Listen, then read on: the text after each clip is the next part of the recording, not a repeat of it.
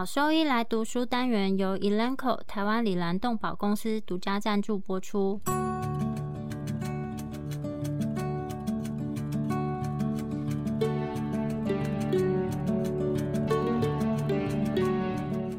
欢迎收听超级好兽医来读书，好读书，读书好，读好书，三日不读书，竞争一定输。眼睛太忙没时间念书，好兽医来读书，用说给你听。我是兽医师林哲宇 Steven。我是兽医师肖慧珍，在这边我们会挑选十个有趣的文章主题，用说的方式帮大家读书。每周一的中午十二点准时更新。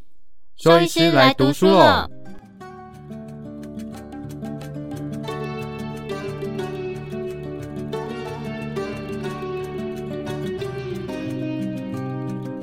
今天要分享的题目是甲状腺和肾上腺疾病的实验室诊断。诊断甲状腺和肾上腺疾病的第一步，就是要先确定有相符合的临床症状。在某一些病患里面，这些临床症状是非常明显。例如，有皮质醇亢进症的狗，可能就会出现多尿多渴。在其他情况，例如甲状腺功能低下，症状可能相对不明显。了解这些典型的临床病理异常，对于辨别疾病的症候群，以及避免临床医师去寻找其他的异常原因来说，是很重要的。内分泌的特异性诊断通常是测试内分泌轴的完整性，了解这个内分泌轴如何因应正常的荷尔蒙变化，可以提高诊断的能力。在评估内分泌诊断结果的时候，必须使用实验室特定的临界值，临界值会因为所使用的检测方法而有所不同。狗的甲状腺功能低下。甲状腺功能低下，同时是狗最常见以及最容易过度诊断的内分泌疾病。临床症状和理学检查的结果包括有精神迟钝、嗜睡、活动力下降、食欲下降、比较不耐寒冷、脱毛、皮脂漏、脓皮症以及外耳炎。临床病理的异常包括有高胆固醇血症，在百分之七十五的狗可以看到这样的情形 Lp 以及 Lt 的活性上升。高三酸甘油脂血症以及轻度的非再生性贫血，大约是在百分之三十的狗狗，有可能会有高血钙症。最近的一项研究显示，未经治疗的甲状腺功能低下的狗，它的 SDMA 浓度是高于正常的狗，但是在治疗甲状腺功能低下症之后，这个 SDMA 的差异就消失了。在狗的甲状腺功能低下，内分泌诊断可以检测哪一些项目？由于甲状腺它的特异性检测的敏感性以及特异性并不高，所以要诊断确认为是甲状腺功能低下，其实是非常具有挑战性。特别是当我们把甲状腺诊断的这个检测作为老年动物筛检的一部分的时候，在没有出现甲状腺功能低下相关的临床症状或是临床病理异常的狗狗来说，这个疾病可能就会被过度诊断。甲状腺的特异性诊断检查包括有总甲状腺素 （Total T4）、游离甲状腺素 （Free T4）、总三点甲腺原氨酸 （Total T3） 以及促甲状腺素 （TSH）、自体的抗体检测、促甲状腺素的刺激试验以及促甲状腺素释放激素的刺激试验。Total T4、Free T4 以及 TSH 的测量是最常用而且最广泛使用的检查，其他的检验则需要外送到特定的实验室。总甲状腺素 Total T4、Total T4 的浓度包括蛋白质结合以及没有跟蛋白质结合的 T4。降低的总甲状腺素浓度对于甲状腺功能低下症的诊断来说是非常敏感，高达百分之百。但是特异性只有百分之七十五，所以通常这个检查会作为筛检试验的作用。由于这个检查它是缺乏特异性，所以绝对不能单只以 Total T4 的下降来确诊甲状腺功能低下症。有很多的因素都会让这个筛检的特异性降低，包括这个狗狗它是不是有其他并发的疾病、年龄、品种以及总甲状腺素在这个动物体内的波动。以及是不是有在使用其他的药物？甲状腺功能正常病态症候群 （U Thyroid Sick Syndrome） 这个是指罹患有非甲状腺疾病的狗，它的 Total T4 以及 Free T4 受到抑制。在一个研究里面，超过百分之三十非甲状腺疾病的狗，它的总甲状腺素的浓度是低于参考区间。但是，当根据疾病的严重程度进行分层的时候，罹患有严重疾病的狗，它的总甲状腺浓度是低于参考区间，而且这个浓度是高于轻度疾病的狗狗。在这篇研究里面，生病的狗当中有百分之二十二，它的 free T4 的浓度是下降的，有百分之八的 TSH 浓度是上升。所以在有并发疾病的病患，其实应该要延缓甲状腺素的评估。如果高度怀疑这个病患有甲状腺低下，而且需要进行诊断的话，就应该同时进行 total T4、free T4 以及 TSH 的检测。随着狗狗的年龄增长，甲状腺浓度会下降。有一些狗，它的甲状腺功能是正常，但是它的总甲状腺素 （total T4） 的浓度通常是低于参考区间。例如猎犬、雪橇犬以及波尔多犬，目前还不知道确切的原因。有高达百分之九十一年轻的 Greyhound，它们的 total T4 的浓度其实是低于参考区间。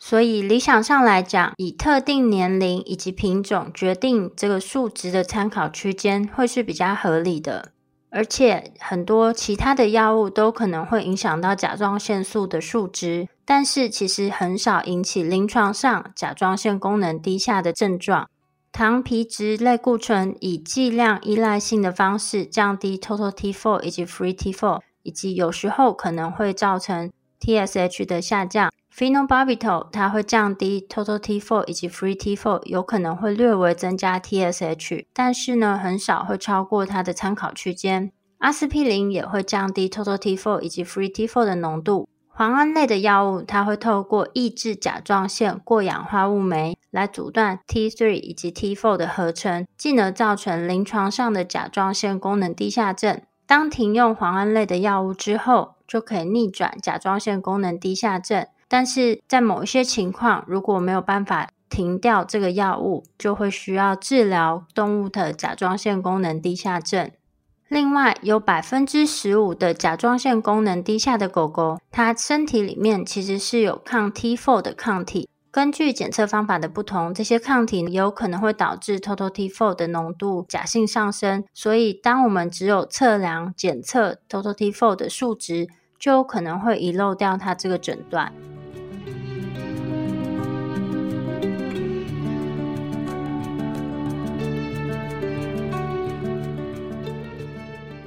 游离甲状腺素 （Free T4），Free T4 指的是不和蛋白质结合，而且是活性形式的甲状腺素。透过平衡透析测量 Free T4 是目前的黄金标准。但是由于经过平衡透析来测量 Free T4 其实是一个费时又昂贵的做法，所以目前一直在寻找一些其他的替代方法。改良的平衡透析方法，它则是使用比较短的透析步骤。根据报道，这个诊断的准确性。明显是高于单独检测 Total T4，还有一个检测的方法叫做化学发光免疫测定 （CLIA）。这个呢是可以在商业的实验室进行，不过目前这个诊断方法的准确性还没有受到完全的肯定，还是有一些疑虑。再有一项研究显示，有一些甲状腺功能低下的狗，经由平衡透析诊断之后。也检查出来，它是具有抗甲状腺的球蛋白抗体，但是这些狗它进行化学发光免疫测定的 free T4 的浓度，则是在参考区间内，会产生一些伪阴性的情况。所以，针对 free T4，还是会建议透过平衡透析或是改良平衡透析的方法来测量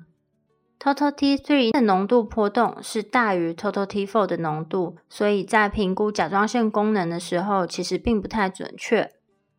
促甲状腺素 （Thyroid Stimulating Hormone，TSH） 在甲状腺功能低下症的时候，由于甲状腺素缺乏对促甲状腺素的抑制作用，所以预计会增加 TSH。在人，TSH 用于诊断甲状腺功能低下症，区分甲状腺功能低下症的原因，以及监控它的替代疗法。在狗有高达百分之三十三的甲状腺功能低下的狗狗，它的 TSH 的浓度其实是在参考区间内。目前还不清楚这个原因，但是在一开始，它的 TSH 就升高的狗狗，在监控治疗的过程中，TSH 的数值变化可以达到监控的作用。如果持续增加的 TSH 表示这个病患呢，它其实没有被控制得很好，但是 TSH 恢复到参考区间，并不一定代表它的临床控制是绝对良好的。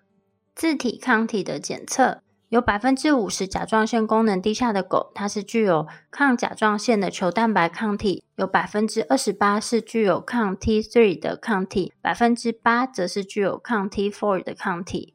在一些甲状腺功能正常的狗，它也会产生抗甲状腺球蛋白抗体，但是其中有小于百分之二十的狗，则是在一年内就陆续出现了甲状腺功能低下的症状。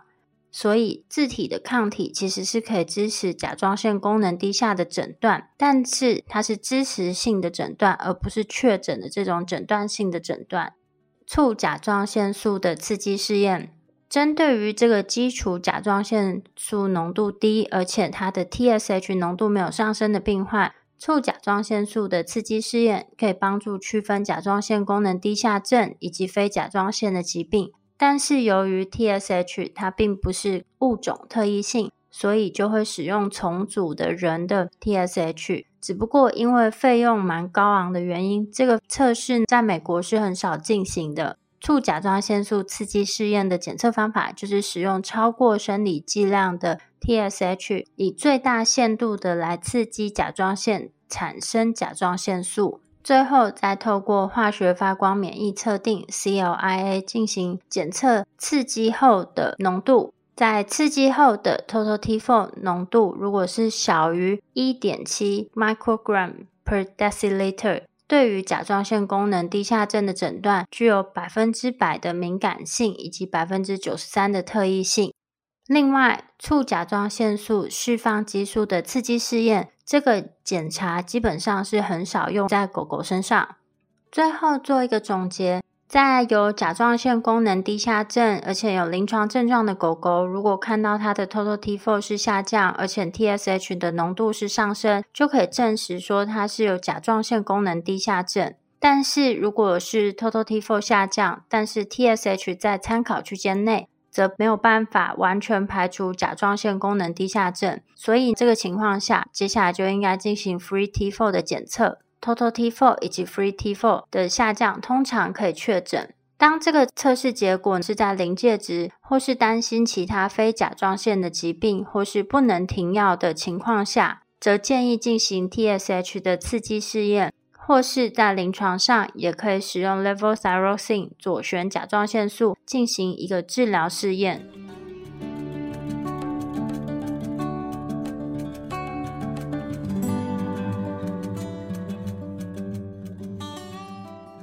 猫咪的甲状腺功能亢进，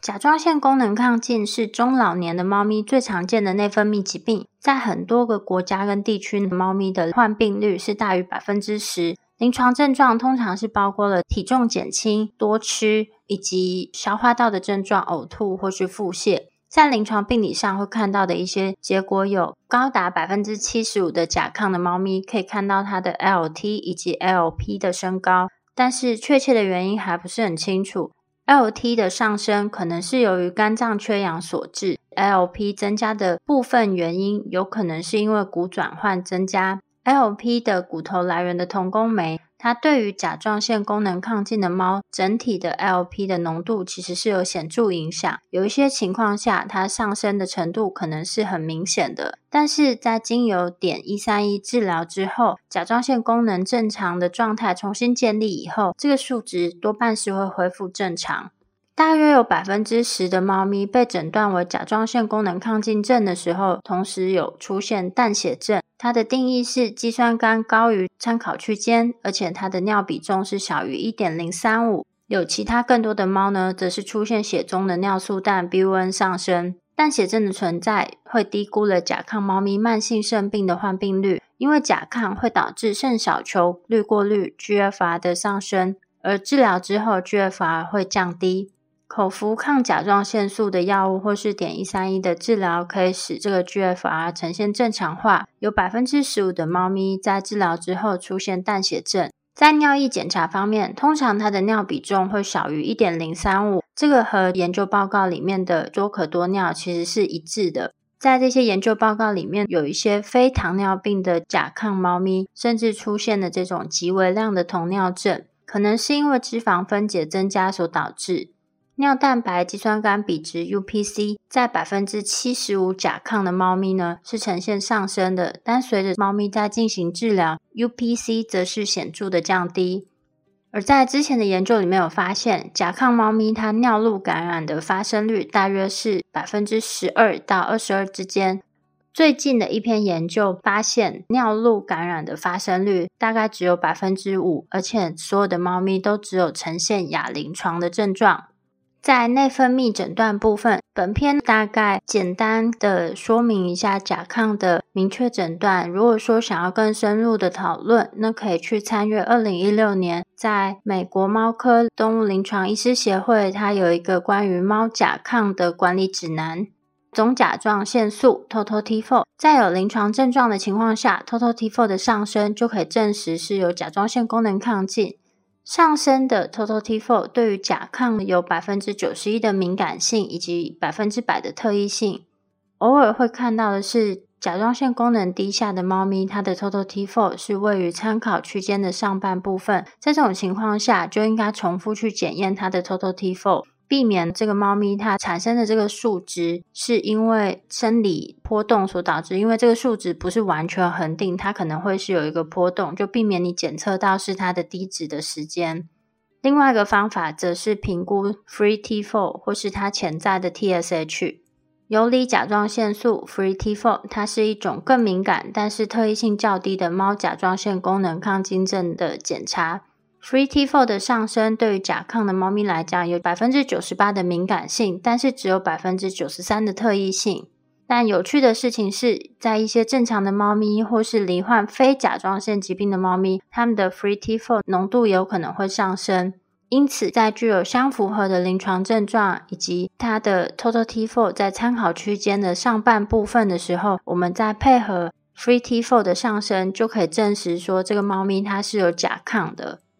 促甲状腺素 TSH 目前可以用在狗狗的 TSH 检测的检测下限大概是每毫升零点零三毫微克，但是是没有办法区分猫咪的正常低值以及降低的 TSH 的浓度。目前有一种检测，它的下限是每毫升零点零零八毫微克的 TSH。检测法已经上市了，不过目前呢是还没有其他的研究证实说检测结果是可信。有两篇研究评估狗用的促甲状腺素检测的研究里面，狗狗的促甲状腺素检测在百分之九十八以及八十三的甲亢猫咪中是检测不到的，但是呢，在百分之七十的甲状腺功能正常的猫咪，则是有可能有可检测到的浓度。所以我们就推论得到，如果说可以测量得到的狗狗的促甲状腺素的检测，它就会降低了疑似猫甲亢的可能性。但是甲状腺功能正常的猫咪，它的犬用的 TSH 的检查可能是低于检测极限。T3 的抑制试验。当 Total T4、Free T4 以及 TSH 的结果不确定的时候，才会需要采用 T3 的抑制试验来确认猫咪是不是有甲亢。这个 T3 的抑制试验呢，它是检测脑下垂体甲状腺轴的完整性。给予 T3 之后，它会使得 TSH 以及甲状腺分泌的抑制。因此，甲状腺功能正常的猫咪，它 T4 的浓度会受到抑制；而甲状腺功能亢进的猫则不会受到抑制。甲状腺功能正常的猫，它在给药后的 Total T4 的浓度会小于一点五 microgram per deciliter，而甲亢的猫咪，它的浓度则是大于一点五 microgram per deciliter。另外，在做这个检查的时候，同时也会测量 T3 的浓度来。确认说这个 T3 呢，是有被顺利吃进去的。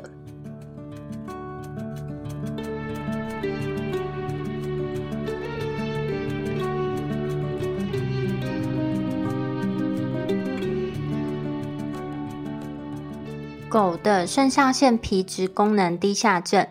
虽然这个疾病相对比较没有那么常见，但是了解狗的肾上腺皮质功能低下症 （canine hypoadrenochromatosis） 是非常重要的，因为遗漏这个诊断可能会导致很致命的后果。大多数的肾上腺皮质功能低下症的病例是由于肾上腺皮质的破坏，所以导致了原发性的肾上腺皮质功能低下症，也就是 Addison's disease。促肾上腺皮质激素，这就是刺激的肾上腺皮质功能低下症，以及促肾上腺皮质释放激素的缺乏。就是三级的肾上腺皮质功能低下症，那这个分别是由脑下垂体或是下视丘的病变所引起。罹患有次级或是三级的肾上腺皮质功能低下症的狗，应该是只有皮质醇缺乏的症状，而不是醛固酮缺乏的症状。因为醛固酮的分泌是由肾素、血管张力素、醛固酮系统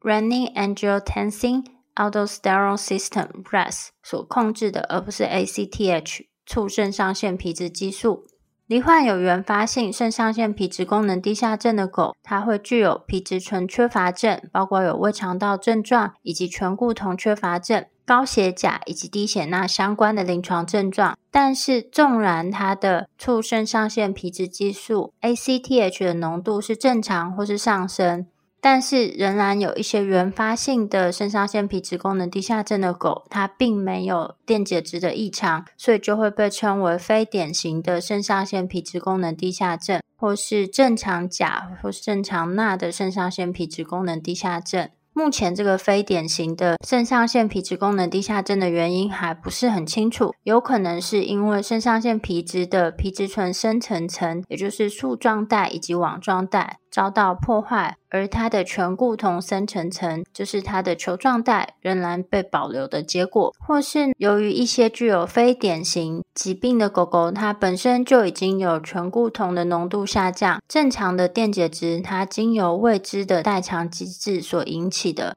所以一般来讲，我们会经由狗狗的临床症状搭配它的临床病理上的异常，所以我们在临床上就可能怀疑病患他可能是罹患这个疾病。但是因为很多的症状其实是会和其他的疾病是有重叠性，就是它的症状都不具有特异性，所以狗的肾上腺皮质功能低下症，它的绰号又称为是伟大的伪装者。这些临床症状通常都没有什么特异性，包括胃肠道功能混乱，比如说呕吐、腹泻、黑便、血便反流，或是食欲下降，或是虚弱、嗜睡、多渴多尿、脱水，或是这个动物虚弱无力。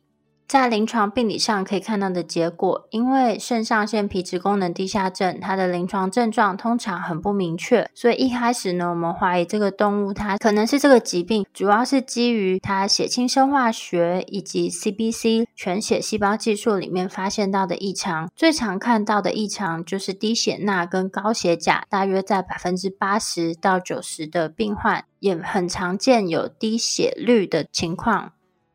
虽然大多数的狗它是同时有高血钾跟低血钠，但是有一些狗只有其中一种的异常，所以在某一些情况下，钠钾比其实就会有帮助。一般来讲，它的钠钾比越低，特别是小于二十四，它的肾上腺皮质功能低下症的特异性则越高。但是也有一些肾上腺皮质功能低下症以外的疾病，例如胃肠道疾病，包含鞭虫症，这些狗它也有可能有比较低的钠钾比。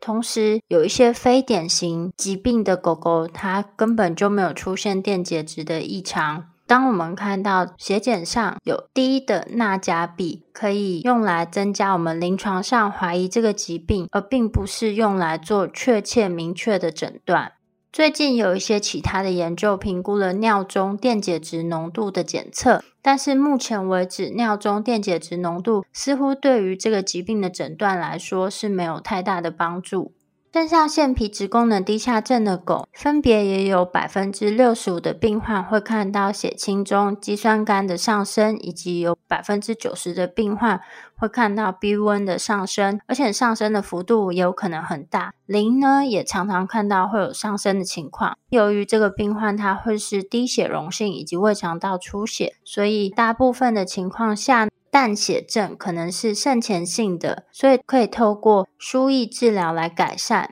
在这些病患里面，要怎么去解释说为什么会出现淡血症，其实是相当复杂。其中一个因素可能是因为由于缺乏醛固酮调节肾小管对钠跟水的重吸收，所以大多数罹患有肾上腺皮质功能低下症的狗狗，它们的尿液尿比重是小于一点零三零。所以在许多肾上腺皮质功能低下症的病患，它会出现低血钠、高血钾。淡血症以及尿比重下降，这些其实是跟急性肾损伤 （AKI） 是很相似的。所以在有一些怀疑有 AKI 的狗狗，要想到说，或许它其实有可能是肾上腺皮质功能低下症。在这些病患里面，一定要考到这个区别诊断，特别是他们的症状是非常相符合的时候。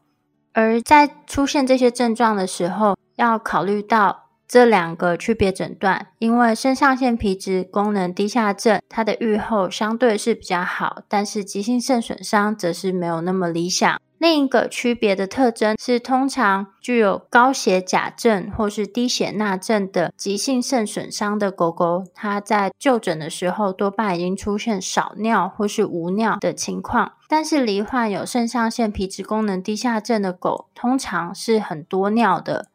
低血容量的肾上腺皮质功能低下症的狗狗，它在就诊时可能是会有生理性的少尿，但是我们在给予输液进行容量复苏之后，通常就会开始排尿。而且这些肾上腺皮质功能低下症的狗狗，它们在输液之后多半会有显著的改善，而急性肾损伤的狗狗，它对于输液的反应可能是相对不好。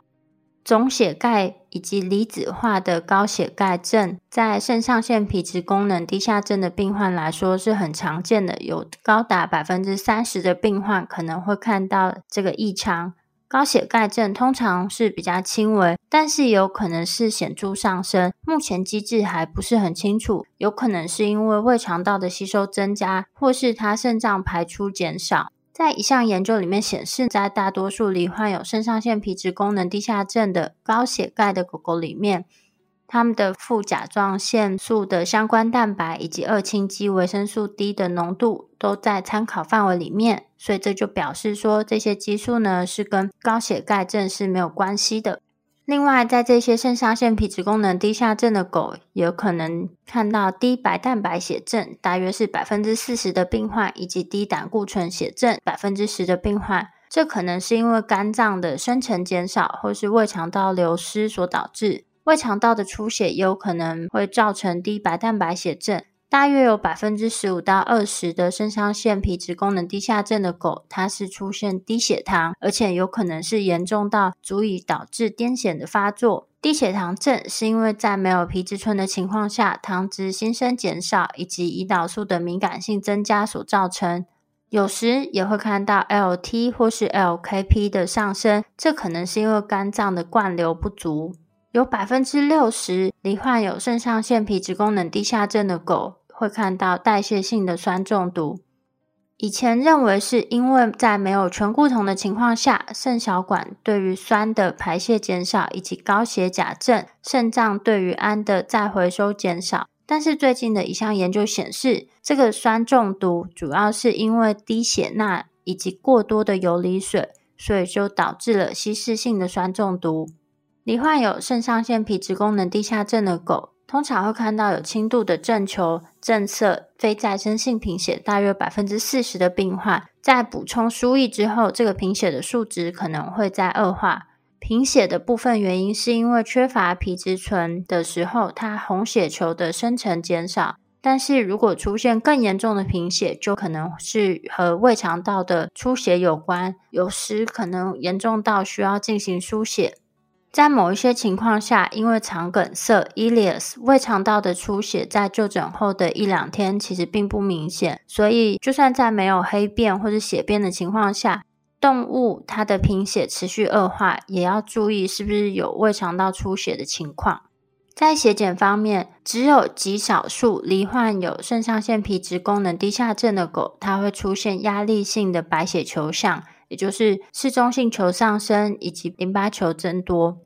在临床症状很严重的狗，它缺乏压力性的白血球项是不正常的，而没有出现压力性的白血球项，就应该引起我们的怀疑，说它是不是有可能其实是肾上腺皮质功能低下症。但是如果这个狗狗它出现压力性的白血球项，并不能排除掉这个疾病。其他类似的临床病理的异常，就会看到是在非典型或是这种次级的肾上腺皮质功能低下症，有可能会看到低血钠症，就是因为缺乏抗利尿激素皮质醇的抑制作用。大约有百分之十到十五的非典型的病患，他最终会在几个月或是几年后出现电解质的异常，而且会需要到使用矿物质皮质激素的补充。在评估了这些病患，他们进行了全血细胞技术以及血清生化学的诊断结果，进行肾上腺皮质功能低下症的机器计算。在罹患有肾上腺皮质功能低下症的狗狗以及非肾上腺疾病的狗狗进行检测的时候，我们最后得到的结果是。这个计算方法，它对于肾上腺皮质功能低下症的诊断率是有百分之九十六的敏感性，以及百分之九十七的特异性。所以在诊断方面，有时候仍然是需要 ACTH 的刺激试验来协助。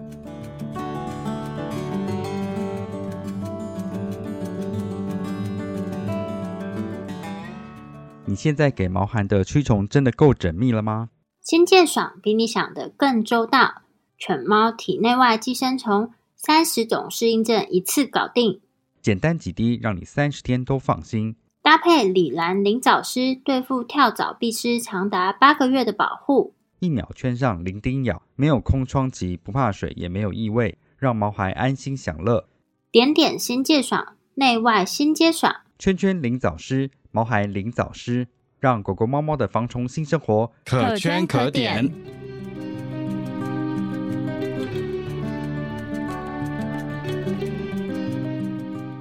内分泌诊断方面，baseline 的皮质醇，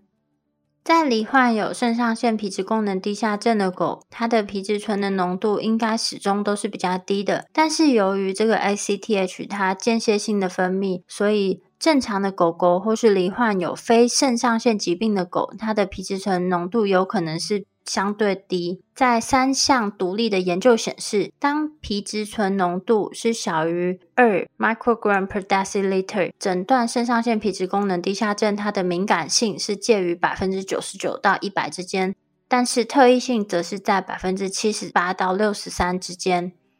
在另一项研究发现，当使用零点二 microgram per deciliter 的临界点的时候，则具有百分之八十二的敏感性以及百分之九十九的特异性。所以，当检测出来它的基础值，就是 baseline 的 cortisol 的浓度是大于两个 microgram per deciliter，就可以帮助我们去排除肾上腺皮质功能低下症，特别是在有慢性胃肠道症状的病患里面。而当我们看到 baseline 的 cortisol 它浓度是低于零点二 microgram per deciliter 呢，这个数值它是有一个提示性，但它没有办法帮助我们直接确诊这个疾病。只是可惜的是，很多实验室并没有报道说可以有低到零点二的 microgram per deciliter 的皮质醇的浓度。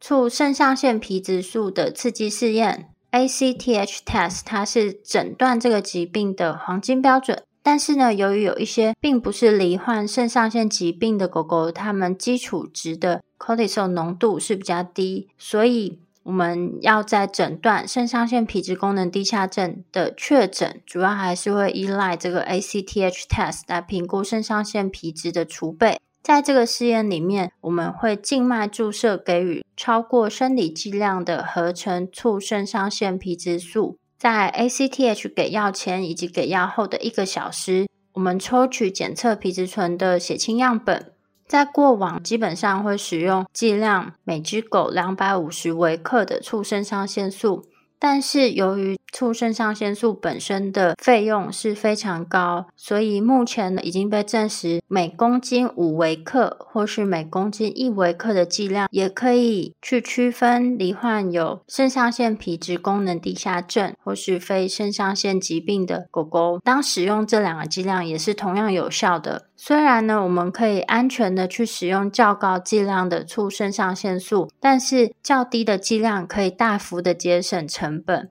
作者呢，他是不推荐使用复合性，就是 compound 的 ACTH，因为低血容量或是脱水的狗狗，你肌肉注射之后的吸收可能会影响到最终的结果。在使用 ACTH 刺激之后，如果它的皮质醇 cortisol 浓度是小于二个 microgram per deciliter，那就会和肾上腺皮质功能低下症的诊断是一致的。但是这个 ACTH test 它是没有办法区别到底是原发就是主要或是次要的肾上腺皮质功能低下症。另外，如果最近有服用糖皮质类固醇或是使用抑制类固醇合成的药物，例如 ketoconazole、Trilostane 或是 mitotan 进行治疗的时候，或是使用效力比较差的 compound ACTH gel，或是你在测试的时候出现错误，都可能会影响到结果。在某一些非肾上腺疾病的狗，偶尔也会出现接近这个临界值的数值。但是，基于二零一七年的一篇评估研究里面，结果显示没有证据显示，当 ACTH test 它的结果不明确，也就是大于两个 microgram per deciliter，但是低于参考区间的狗狗，它是罹患有肾上腺皮质功能低下症。如果我们在进行这个 ACTH test 之前，必须要使用类固醇，那就建议使用 dexamethasone，因为其他的糖皮质类固醇，它会和最常用的皮质醇检测发生交叉反应。皮质醇以及促肾上腺皮质素的比值，或是尿皮质醇以及肌酸酐的比值。由于这个促肾上腺素它的价格昂贵，而且常常缺货，所以研究人员就是评估了诊断肾上腺皮质功能低下症的不同方法。皮质醇促肾上腺皮质素的比值 CAR 不能用于肾上腺皮质功能低下症的明确诊断，而尿液中的皮质醇肌酸酐的比值 UCCR 它是可以用于筛检。肾上腺皮质功能低下症的检查，但是它没有办法作为这个疾病的明确诊断。另外，醛固酮也是没有办法应用于肾上腺皮质功能低下症的明确诊断。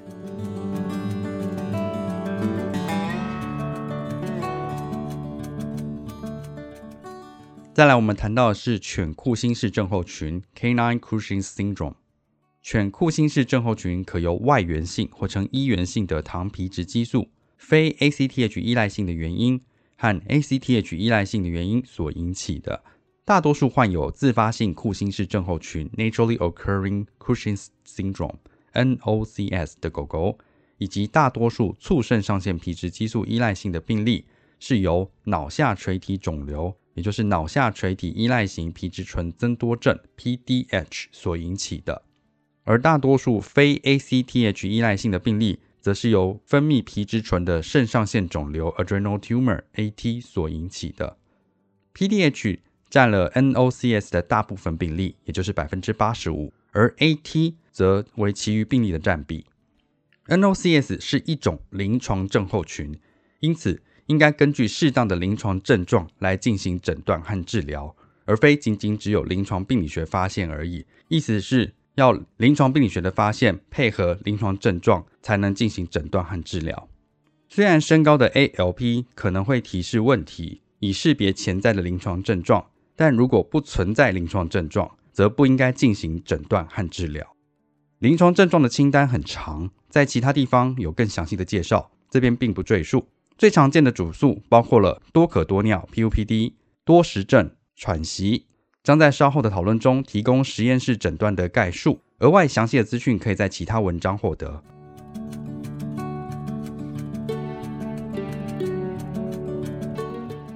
那我们先了解一下犬库欣氏症候群的临床病理学发现有哪些？血液学异常包括了紧迫性的白血球象 （stress leukogram），也就是中性球增多、淋巴球减少、单核球增多以及嗜酸性球减少等。另外还可以看到红血球增多和血小板增多。常见的生化异常则包括了 ALP、ALT、胆固醇和血糖升高，以及 BUN 降低。由于类固醇诱导的 ALP 同工酶的影响，在大多数，也就是大于等于百分之七十五患有 NOCS 的狗狗中，都有发现 ALP 增加的情况。由于脂肪的分解，有大于百分之六十的病患胆固醇经常性的增加，也由于胰岛素的拮抗作用，使得大于百分之三十的病患血中葡萄糖浓度经常性的升高。然而，血糖升高的问题通常是轻度的，并且低于产生糖尿的肾脏阈值。大多数患有 NOCS 的狗狗没有糖尿病的问题，但在一项研究中，大约百分之十的狗狗有并发糖尿病的情况。因为 PUPD，大多数患有 NOCS 的狗狗尿比重是小于一点零二零的，且蛋白尿的情况也很常见。尽管在较早的研究中，多达百分之五十的狗狗尿液细菌培养呈现阳性，但大多数都没有临床症状。在最近的一项研究中，患有 NOCS 的狗狗只有百分之十八在初次就诊时尿液的培养呈现阳性，而这些狗狗中只有百分之十七有临床症状。那有鉴于 ISCAID Internal Society of Companion Animal Infectious Disease 国际伴侣动物传染病学会最近针对治疗亚临床巨尿症的指南，之前对所有新诊断的 NOCS 狗狗进行尿液培养的这个建议，目前存在争议。那犬库欣氏症候群的内分泌诊断有哪些呢？包含了 ACTH 刺激试验 （ACTH test）、低剂量 dexamethasone 抑制试验 （LDDST）、和 UCCR 这三个都已被用作 NOCS 的筛检试验。尽管它们各具有优缺点，但没有一个检测工具是具有百分之百的敏感性或特异性的。因此，必须使用个别实验室设定的诊断临界值范围 （Diagnostic Cutoff Range） 来进行解读。而以下数值仅供参考。另外，在对 NOCS 进行内分泌诊断之前，大约四周内不建议使用短效糖皮质类固醇 （glucocorticoids）。第一个，尿皮质醇及肌酐酸比值 （UCCR，Urine Cortisol Creatinine Ratio）。UCCR 是诊断 NOCS 最敏感的试验，敏感性为百分之七十五至百分之一百，但特异性最低的试验，特异性为百分之二十至百分之二十五。因此，实验室参考区间 （reference interval，RI） 内的值几乎总是用来排除 NOCS，但高 UCCR 的情况需要额外的测试，例如 ACTH 刺激试验或 LDDST 来确认。在一项专利的检测中，报告了更高的特异性，为百分之七十七，但这项专利测验并没有在美国境内进行。第二个，低剂量 dexamethasone 抑制试验。Low dose dexamethasone suppression test (LDDST). LDDST 可以确定下视丘、脑下垂体、肾上腺轴 （HPA axis） 是否运行正常，以下简称 HPAA。在具有完整 HPAA 功能的狗狗中，给予 dexamethasone 会减少脑下垂体的 ACTH 分泌，从而抑制肾上腺皮质部产生皮质醇 （cortisol）。对于 NOCS 的病患而言，一是根本不会产生抑制作用，又或者只有部分抑制的作用。压力大的狗狗或非肾上腺疾病 （NAI） 的狗狗可能会出现伪阳性的测试结果。LDDST 对 NOCS 诊断的敏感性为百分之八十五至百分之九十七，特异性为百分之四十四至百分之七十三。执行 LDDST 时，静脉注射 dexamethasone 在给药前以及给药后四个小时和八个小时，分别采取血清样本。用于皮质醇浓度的测量，如果八小时的结果高于 NOCS 的实验室诊断临界值，那通常是接近一点四 microgram per deciliter，则可诊断为自发性库欣氏症候群 NOCS。第三个是促肾上腺皮质激素刺激试验 （Adrenal Corticotropic Hormone Stimulation Test，ACTH Stimulation Test），ACTH 刺激试验。透过测量静脉内或肌肉内给予的超生理剂量合成促肾上腺皮质激素 （cosintropin），并测量给药前和给药后一小时的皮质醇浓度，来评估肾上腺皮质储备 （adrenal cortical reserve）。ACTH 刺激试验不如 LDDST 敏感，诊断 adrenal tumor AT 的敏感性为大约百分之六十，诊断 PTH 的敏感性为大约百分之八十。不过，特异性是高于 LDDST 的，范围从百分之五十九至百分之九十三。应使用 ACTH 刺激后皮质醇的实验室临界值来进行解读，而高于此临界值的数值与自发性库欣氏症候群 NOC 的诊断是一致的。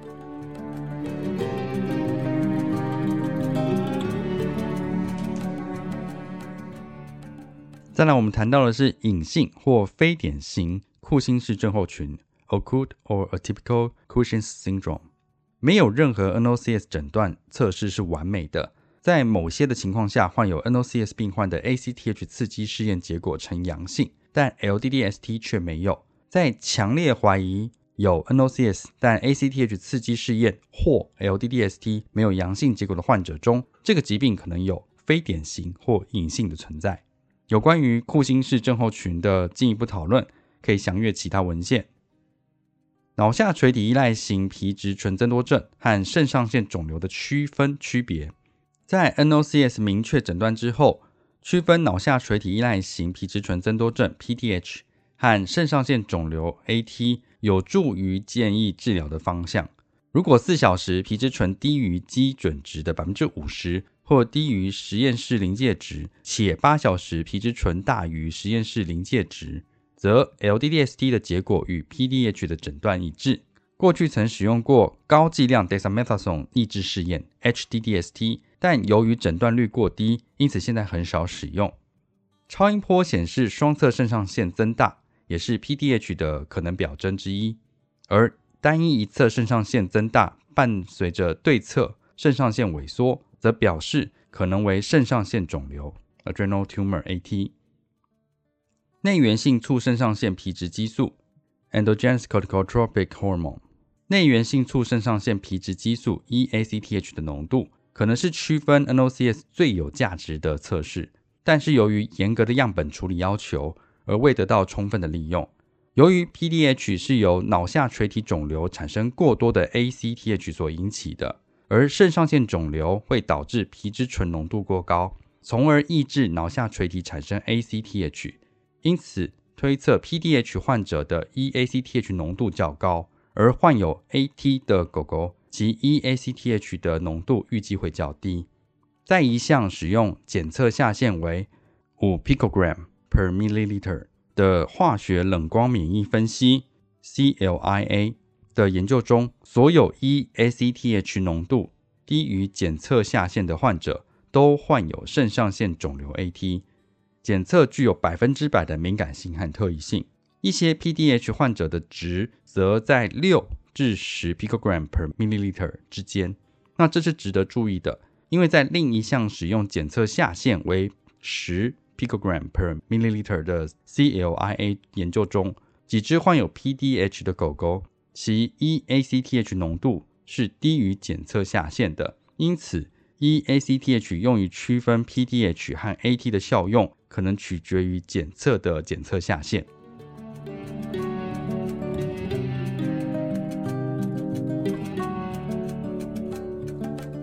临床要点提示：第一点，永远不应仅根据 Total T4 降低来诊断甲状腺功能低下症的问题。第二点，老年猫咪的 Total T4 增加，应促使临床兽医师询问有关甲状腺功能亢进潜在临床症状的具体问题，也是要询问有没有其他症状出现。第三点，对于有非特异性的胃肠道症状，但钠和钾在参考范围内的狗狗，应考虑非典型的肾上腺皮质功能低下症 （Atypical hypoadrenal corticism） 问题。第四点。甲状腺功能低下症和库欣氏症候群可引起一些相似的临床症状和理学检查的结果，但是只有库欣氏症候群会引起多可多尿和生成胃浓缩尿液等。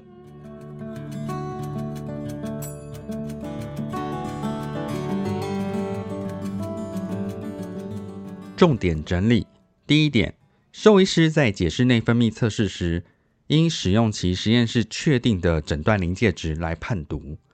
第二点，不建议在没有临床症状的情况下检测甲状腺功能低下症以及皮质醇增多症，因为这可能会导致不必要的治疗和花费。第三点，如果临床症状相符合，Total T4 浓度升高通常足以诊断甲状腺功能亢进的问题。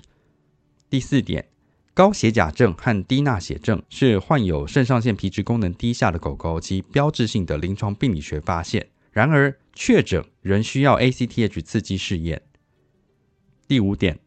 低剂量 dexamethasone 抑制试验 LDDST 通常是自发性库欣氏症候群最有用的检测方式。ACTH 刺激试验则对同时存在其他疾病的患者有帮助。